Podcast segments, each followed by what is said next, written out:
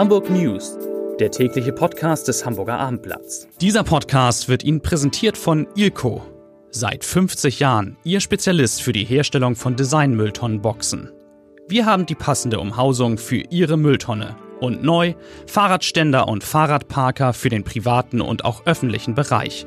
Weitere Informationen finden Sie unter www.ilco-beton.de und www.ilco-metall.de.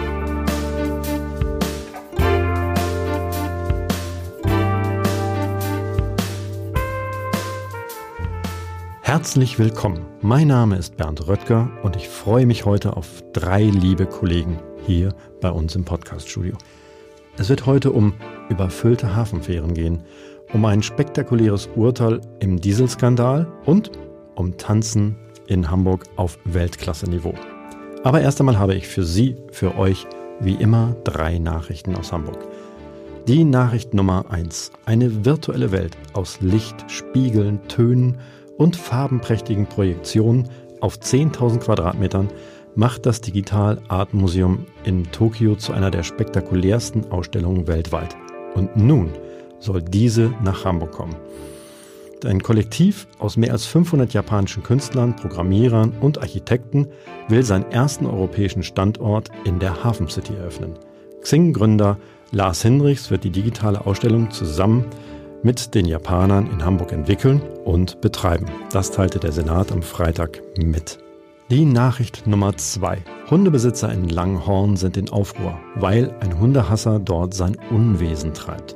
Nahe der U-Bahn-Station Kiewitmoor hat eine bislang unbekannte Person mit Hähnchen und Apfel umwickelte Rasierklingen sowie mit Draht präparierte Geflügelknochen ausgelegt. Das muss man sich mal vorstellen. Es wurde Anzeige gegen Unbekannt gestellt.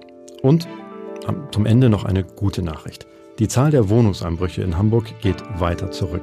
In den ersten sechs Monaten dieses Jahres zählte die Polizei nach eigenen Angaben rund 130 Taten weniger als im Vergleichszeitraum des Vorjahres. Der Polizeipräsident rechnet damit, dass die Zahl in diesem Jahr unter vier, insgesamt unter 4.500 bleibt. Das wären halb so viele wie noch vor vier Jahren. Und jetzt habe ich drei liebe Kollegen zu Gast. Ich beginne mit Bob Geisler, unserem Redakteur. Äh, Bob, du bist über eine Lesermail auf eine unglaubliche Geschichte aus dem Hamburger Nahverkehr gestoßen, genauer gesagt die Hadak-Fähren, die Passagiere zurücklassen. Das ist richtig. Ein äh, ähm, Herr aus äh, Finkenwerder hatte sich bei uns gemeldet, der täglich mit der Linie 62 unterwegs ist und extrem frustriert ist, weil er jetzt im September und Oktober schon dreimal am Anleger ähm, zurückgelassen worden ist, nicht mitfahren konnte, weil die Fähren eben zu voll waren. Und daraufhin habe ich dann bei der Hadak mal nachgefragt, wie viele Fälle es denn jetzt in diesem und in den vergangenen Jahren schon gab, mhm. wo Leute eben nicht mitgenommen werden konnten. Und die Zahl, die sie hier gab, ist in der Tat erstaunlich. 1962 Mal konnten Passagiere in diesem Jahr mit den Hadak-Fähren nicht mitfahren, weil die äh, Kapazität erschöpft war. Ähm, Im Vergleich dazu, 2017 waren das gerade mal 757 Mal. Das ist eine enorme also es ist also eine enorme Steigerung. Dann zu 2018 waren es so um die 1500 Fälle sogenannter Besetztmeldungen, die die Schiffsführer eben abgeben, wenn die Kapazität erreicht ist. Und jetzt eben fast 2000. Das ist schon enorm. Hat mich selbst auch überrascht. Die Linie 62 ist die Linie von den Landungsbrücken nach Finkenwerder, die auch sehr gerne von Touristen als, als sehr günstige Hafenrundfahrt oder Hafen Fahrt durch den Hafen genutzt wird, oder? Das ist richtig. Da sind sehr viele ähm, Ausflügler äh, unterwegs, allerdings nicht nur unbedingt ähm, ausländische Touristen, sondern auch Hamburger, die da häufig irgendwie dann einen Ausflug irgendwie machen. Und insofern ist es natürlich so, dass die Schwankungen dort bei, bei gutem Wetter ist es natürlich so, dass diese Fähren extrem stark frequentiert sind. Es ist vielleicht auch nicht ganz so leicht für die äh, Haddock, ähm, das immer zu kalkulieren. Also es hängt natürlich sehr stark vom Wetter ab. ist ganz interessant interessant, dass das gesamte ähm, Passagierwachstum äh, in 2019 für das erste Halbjahr gerade mal bei 1,5 Prozent äh, gelegen hat und trotzdem dieser sehr starke Anstieg der Überfüllung hängt mit dem guten Wetter mit dieser Situation zusammen, aber möglicherweise auch mit anderen Faktoren, Ähm, der Leser, der sich an uns gewandt hatte, hatte gesagt, ähm, dass möglicherweise die Fähren auch nicht so richtig effizient genutzt werden, dass äh, zu kleine Modelle auf der 62er Linie fahren und auf der anderen Linie, die nicht so stark frequentiert ist, dann die großen Schiffe. Ähm, der Haddock-Chef, mit dem ich gesprochen habe, sieht das natürlich naturgemäß ähm, etwas anders, aber es gibt da sicherlich eine ganze Reihe von Möglichkeiten, das zu optimieren. Gut, also der Leser hatte sich schon intensiv mit dem Thema beschäftigt. Ähm, die Geschichte war ja, hatten wir, haben wir heute Morgen auf abendblatt.de veröffentlicht, hat dann auch sozusagen gleich sehr, sehr viele Leserinnen und Leser ge äh, gefunden und es gibt auch schon Reaktionen äh, aus der Politik darauf. Richtig, es gibt schon ähm, Reaktionen von der Opposition, von der ähm, CDU und von der ähm, FDP, der ähm, Verkehrsexperte der CDU, Herr Thering, ähm, wirft dem äh, Senat äh, im Zusammenhang mit den Hafenfähren ähm, eine komplette Überforderung äh, vor und äh, fordert, dass auf jeden Fall das Personal an Bord der Fähren aufgestockt wird. Die FDP verlangt mehr Schiffe und mehr Personal.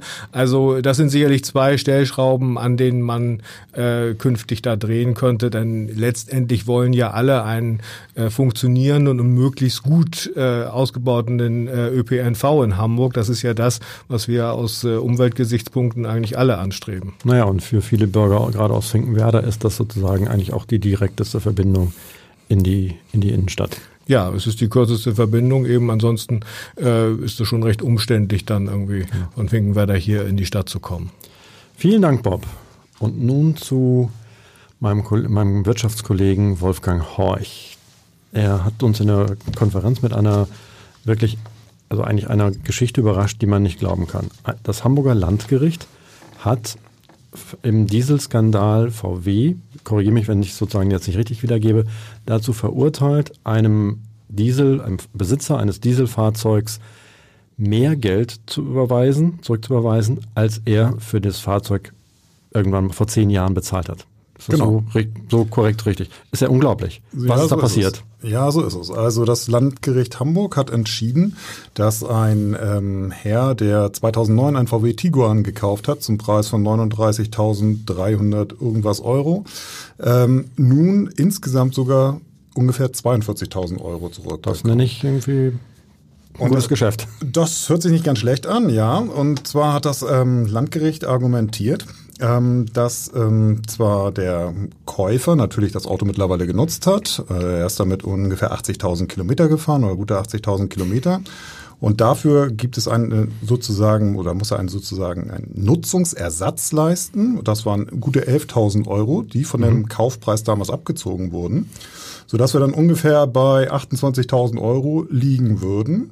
Aber jetzt kommt's halt, das Geld wurde ja sozusagen einer anderen Nutzung entzogen. Also er hätte mhm. ja für das Geld zum Beispiel irgendwo Zinsen bekommen können. Aber da gibt's ja nicht so viel. Ja, damals natürlich schon. 2009 ja. hatten wir natürlich noch eine andere Zinslandschaft. Aus heutiger äh, Sicht hört sich das relativ abstrus an, was das Landgericht dann äh, ja, da verhängt hat, nämlich ein Zinssatz von fünf Prozent für VW. Gute Anlage. Das war dann im Nachhinein eine gute Anlage, sodass er dann also auf Zinszahlung von ungefähr nochmal 14.000 Euro dazukommt, sodass momentan der Kunde oder dem Kunden 42.000 äh, Euro zustehen, die VW an ihm bezahlen müsste, wenn und das ist der ja, Knackpunkt. Jetzt. Wenn Volkswagen natürlich nicht Berufung gegen dieses Urteil einlegt. Lass mich raten, was Sie mit aller Wahrscheinlichkeit nachtun, oder? Man kann gut davon ausgehen, bisher haben sie sich noch nicht dazu geäußert, aber es ist natürlich davon auszugehen, dass sie entweder in Berufung gehen oder, das haben sie auch schon häufiger gemacht, einen Vergleich anstreben, außergerichtlich. Gut, da wird man sich dann, na, mal gucken. Also eigentlich, es war sozusagen für uns heute Morgen in der, in der Konferenz, als du das äh, kurz angerissen hast, die Geschichte äh, des, des Tages. Deswegen gehen wir darauf äh, auch auf abendblatt.de und im, im Hamburger Abendblatt natürlich intensiver ein. Vielen Dank, Wolfgang. Und zum Abschluss habe ich unseren Sportchef Alexander Laux zu Gast. Alexander, du berichtest heute einmal über eine, nicht über Fußball, sondern wie über sonst eine, immer, ja. Wie sonst immer, nein, sondern über eine ganz andere Sportart, nämlich Tanzen. Das erste Mal seit 37 Jahren findet hier eine deutsche Meisterschaft oder ein, ein Turnier der deutschen Meisterschaft statt. Da warst du jetzt zu den Vorbereitungen, oder? Äh, genau so ist es. Also ich habe mich mal auf eher ungewohntes Parkett, um im Bild zu ja. bleiben, begeben und äh, habe mich mit den Machern und auch mit, der Mann, mit Teilen der Mannschaft von Blau-Weiß Buchholz getroffen. Das ist der Verein. Ähm, in der Nordhalle ist der Ausrichter äh, Formationstanzen Deutsche Meisterschaft im November in der Sporthalle Hamburg. Und eine ziemlich große Veranstaltung, äh, wie ich jetzt gelernt habe. Ich muss gestehen, ich bin jetzt nicht so der Tanzsportexperte gewesen. Das jetzt weiß ich natürlich mir auch alles, neu gewesen, ne? genau. Nein, und das, ich habe auch, ich habe auch festgestellt, es ist wirklich Hochleistungssport und ähm, unheimlich viel Leidenschaft, die dahinter steckt. Nebenbei ganz ohne Geld, das darf man ja nicht vergessen. Also die verdienen gar nichts, sie machen es nur Aus aus Leidenschaft. Spaß, aus Leidenschaft und investieren da ohne Ende Zeit. Und ähm, tatsächlich gehören die Buchholzer mit zu den Favoriten. Und das könnte sich im Erfolgsfall auszahlen, dass sie sogar zur Weltmeisterschaft Die, dürfen. die dann stattfindet wo? Die würde dann im Dezember in Bremen stattfinden.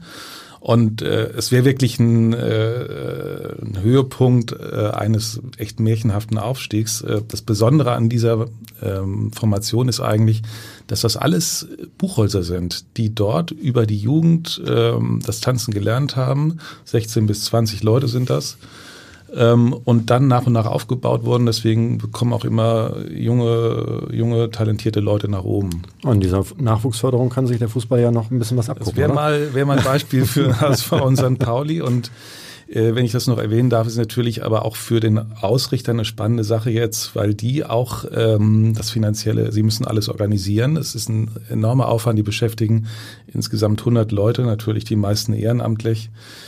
Und die ganze Veranstaltung hat so ein Gesamtbudget von bummelig 250.000 Euro.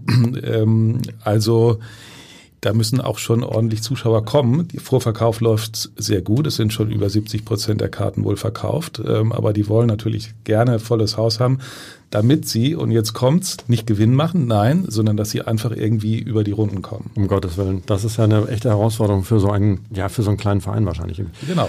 Ähm, dann wäre es doch ganz nett, wenn du einfach noch sagst, wann findet das statt, damit sich unsere Hörerinnen und Hörer das einfach schon mal im Kalender notieren können und vielleicht auch, wo es Karten gibt. Genau, am äh, 9. November ähm, findet die Veranstaltung statt. Das ist ein Sonnabend, fängt irgendwann, die Uhrzeit habe ich jetzt nicht mitgebracht, ähm, gegen Mittag los und dauert dann bis in den späten Abend. Es gibt dann Finalwettkämpfe. Es ist wie gesagt nicht nur Latein, sondern auch Standardformation. Es sind jeweils acht Mannschaften am Start. Und man bekommt Karten an den äh, normalen Vorverkaufsstellen und es gibt auch eine Inter Internetadresse, wo man es dann online kaufen kann. Äh, Die müssten die Hörer bitte in der gedruckten Ausgabe nachlesen. Die habe ich jetzt nicht im Kopf. Oder auf abendblatt.de. Oder auf abendblatt.de. Äh, Ganz gibt, genau. Gibt das ja auch. Wunderbar. Dann sind wir gespannt und drücken die Daumen, dass sozusagen, dass, das, dass die Halle voll wird. Wie viel? Wie, wie viel 4000 Menschen. 4000 Menschen gehen Ja. dann da in die Alsterdorfer Sporthalle hinein und dass der Verein damit gut über die Runden kommt und am Ende nach, nach Bremen fahren darf zur Weltmeisterschaft. So sieht's aus. Vielen Dank. Vielen Dank, Alexander. Und wie immer zum Ende der Leserbrief des Tages. Heute von Gabriele Ebert zu den überfüllten Hadak-Fähren. Die war da sehr schnell. Auch diese Unannehmlichkeiten haben die Hamburger mit dem Hamburg-Tourismus Hamburg-Tourismus zu verdanken. Völlig ignorierend, dass es, sich bei, dass es sich hier um öffentliche, mit Steuergeldern geförderte Verkehrsmittel handelt, die die Bürgerinnen und Bürger für ihre Arbeitswege benötigen, werden den Touristen die damit möglich, möglichen preiswerten Hafenrundfahrten, speziell der Linie 62, angepriesen. Es ist überfällig, dass die Hadak mehr Fähren einsetzt und es eine Zeitkartenkontrolle gibt, damit eine Bevorzugung der arbeitenden Bürger dieser Stadt gibt. In diesem Sinne bleibt mir nur noch eines zu sagen. Ich wünsche euch und Ihnen einen schönen Abend und ein erholsames Wochenende. Auf Wiederhören. Bis morgen.